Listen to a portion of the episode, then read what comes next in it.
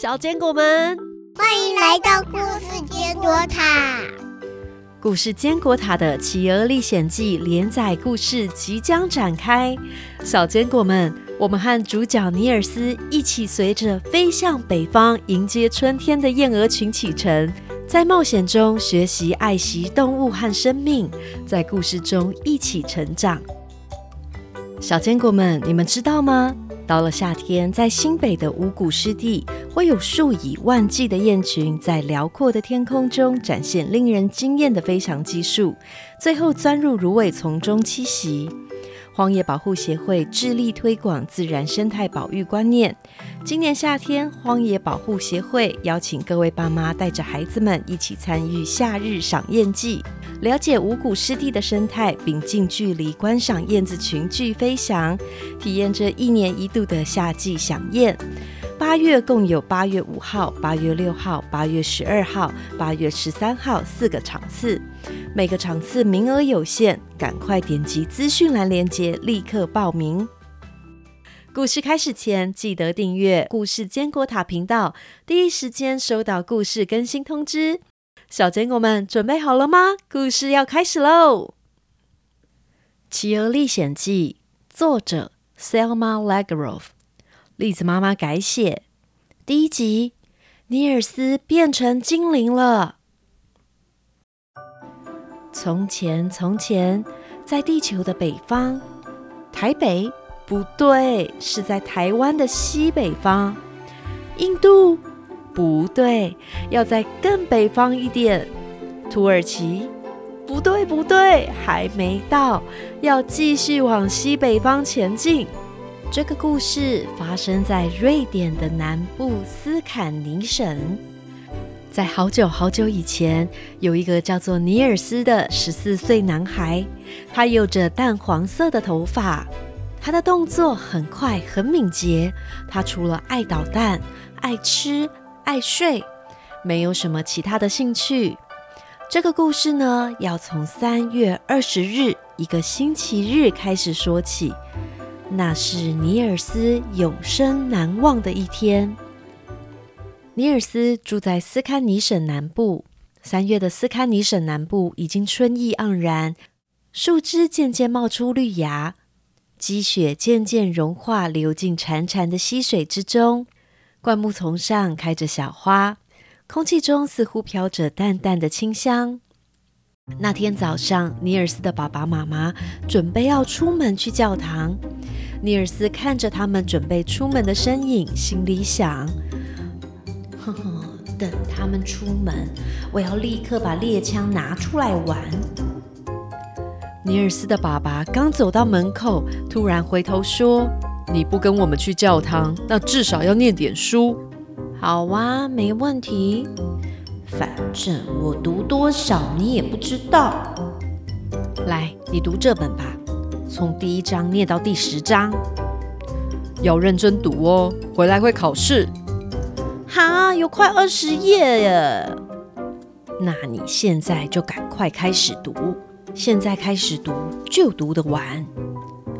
吩咐完尼尔斯的作业之后，爸爸妈妈就出门了。唉。我们刚搬到这里的时候，辛苦的从一头猪和几只鸡开始，现在终于多养了几头牛和一群鹅。生活虽然好过了点，但是我们的心肝宝贝尼尔斯啊，嗯，他的个性越来越顽劣，而且还很懒散。都十四岁了，连放鹅都不会。唉，是啊。我最担心的是，他常常欺负动物，没有一点善心的话，他可能会毁了自己呀。待在家里的尼尔斯发呆了一阵子之后，总算定下心来读书。不过他念着念着，头越来越低，声音越来越小。哦，不行，我不能睡。尼尔斯努力撑着不睡。但却挡不住浓浓的睡意。不知道他睡了多久，他突然听到一阵窸窸窣窣的声音。尼尔斯睡眼惺忪的环视四周，发现妈妈的箱子被打开了。哎，妈妈最宝贵的箱子怎么会是打开的？妈妈不可能忘记啊！该不会有小偷？尼尔斯一动也不敢动，眼睛直直的盯着箱子，不敢移开。看着看着，箱子的边缘居然出现一个小小的黑影。尼尔斯不敢相信自己的眼睛，居然是一个小矮人。小矮人好小好小，就像大人的拇指一样高。他满脸皱纹，脸上没有胡须，身穿黑色的外套、及膝的短裤，头上顶着一顶尖尖黑色的帽子，衣服的领口、袖口都镶着精致的花边，看起来整齐又体面。这个小矮人正从箱子里拿出一条绣花手帕，仔细地端详着。尼尔斯发现不是小偷，而是小小的小矮人之后，居然打起了坏主意。他蹑手蹑脚地拿起墙上的捕虫网，咻一声，身手敏捷地抓住了小矮人。哈哈哈！瞧瞧我抓到了什么？是一个小偷。小偷？我我不是小偷。那你偷偷摸摸的在我爸妈出门的时候，跑到我妈妈宝贝的箱子里，想拿什么呀？不，不是的，你误会了。我是这个家的小精灵，从你们家搬来之后，我就一直守护着你们，看顾着你们家的动物。你们家会越来越好，都是有我的帮忙啊！求求你放我一马吧。真的假的？那我为什么要放过你？我可以把你卖到马戏团呢，这样我不是可以赚更多钱？嗯，好，好吧，你把我卖给马戏团，顶多可以拿到一枚银币。如果你放了我，我不止给你一枚银币，还可以再给你一枚金币，那可是你们家五年都赚不到的钱呢。嗯，其实我一直想要一个可爱的银汤匙。好啦，再多一个精致可爱的银汤匙就是了。耶，好，一言为定。尼尔斯让网子的开口朝上，看着小精灵慢慢的往上爬。但是尼尔斯想着，这个小精灵轻轻松松的就可以拿出这么多的东西。那他不是更应该趁这个机会好好赚一笔吗？于是尼尔斯反悔了。转念间，尼尔斯手一晃，想把小精灵甩下去。就在尼尔斯想动歪脑筋的瞬间，他突然感觉到一阵重击，他昏了过去。当他醒来的时候，小精灵已经不见了，箱子好好的盖着。捕虫网也挂在墙上。要不是他的头很痛的话，他真的会以为自己在做梦。哎，再不读书就来不及了。哎，奇怪，那个老精灵该不会是对房子施魔法了吧？尼尔斯站起身子来，想要走向椅子念书的时候，他发现一切都变得好大。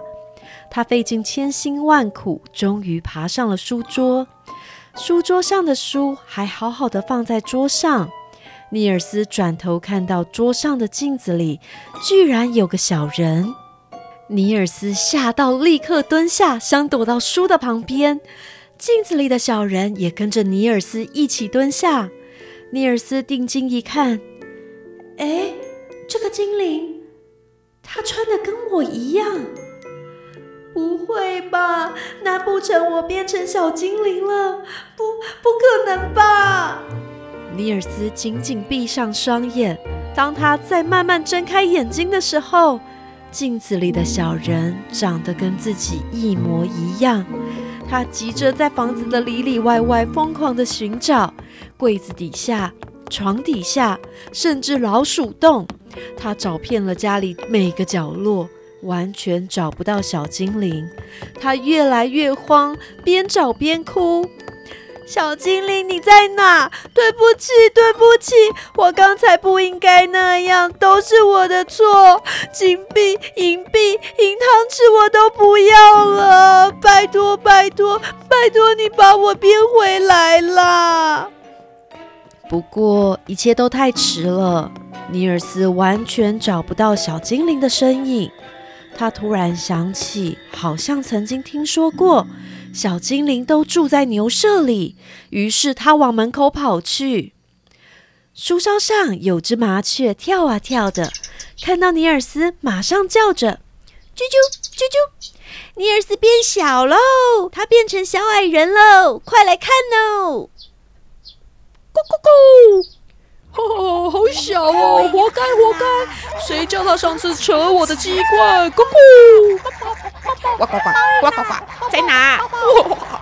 变那么小，看你怎么敢追我！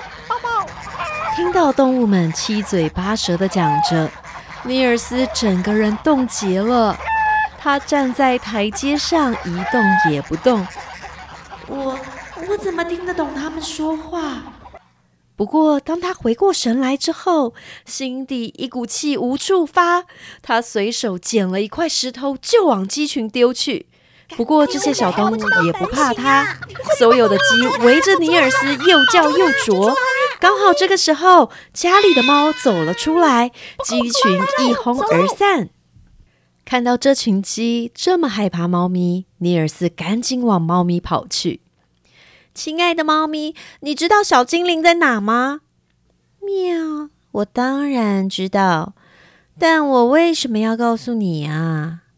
你看，它把我变得这么小，求求你帮我吧！哼，帮你？难不成是要感谢你常常乱拉我的尾巴吗？尼尔斯过去欺负惯了动物，他又忘了自己变得多么的弱小。不甘心的他，又想要扑向猫咪的尾巴，以为自己又可以欺负猫咪。没想到，猫咪一个跳跃，一掌压住了尼尔斯，伸出来的尖爪抓的尼尔斯痛极了。喵，算了，看在你妈的份上，我就饶了你这次。尼尔斯站起身来之后，不敢多留，赶紧往牛舍跑去。在牛棚里，只有三只牛。他们看到了尼尔斯跑进来，开始连番对尼尔斯吼了起来：“你，你给我过来！我要踹你一脚！谁叫你之前一天到晚踢我们？我们也要让你尝尝被踹的滋味！你，你之前还把蜜蜂塞到我的耳朵，坏蛋！给我过来！我要好好教训你！”其中一头年纪最大的母牛五月玫瑰看到尼尔斯，更是愤怒不已。你这个坏东西！你欺负我们还不够，连你妈你也欺负。她那么照顾我们，你怎么可以这样？你绊倒她，让她打翻桶子，还偷走她的椅子，你知不知道那有多危险？你真是坏透了！原本想要认错道歉的尼尔斯，根本没机会说话。只见三头牛气得双眼发红，尼尔斯怕他们气到发狂，只好连滚带爬的逃走了。经过这一连串的打击，尼尔斯也明白了，不会有人想帮他。他越想越害怕，如果他再也变不回来了，怎么办？他会不会再也没办法交朋友了？他是不是也没有办法继承这个农庄了？爸爸妈妈。会不会把它卖到马戏团？想到这些可怕的未来，尼尔斯绝望的抬起头来，看着成群结队的候鸟在空中飞舞。这群野雁正准备往北飞，迎接春天。到了秋天才会再飞回来。这群燕儿还会故意俯冲向下，对着院子里的家鹅喊着：“加入我们吧，一起自由的飞哦！”不要不要，我们过得很好。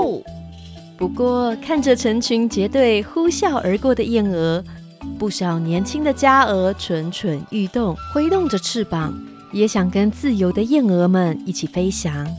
啊，飞得好美哦！别傻啦，往北飞多冷啊！他们还要在外面自己找食物吃，很累的。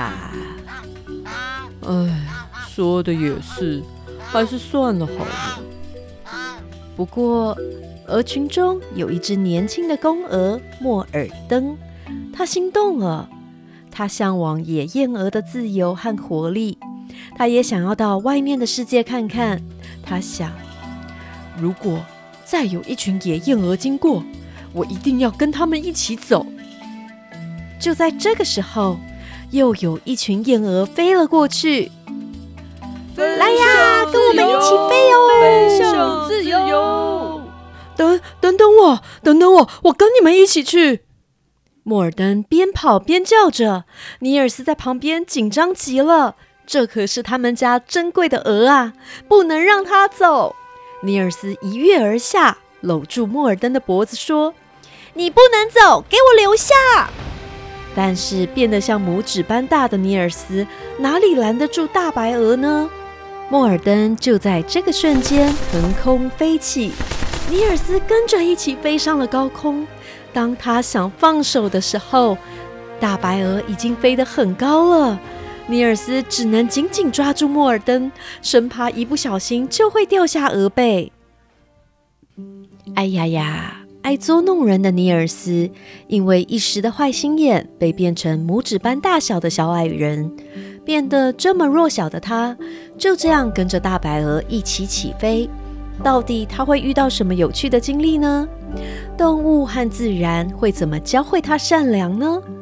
请记得追踪故事坚果塔的频道，并分享给好朋友们，还要用五星评价和赞助支持栗子妈妈继续更新。今天的故事就到这儿，我们下期再见，拜拜。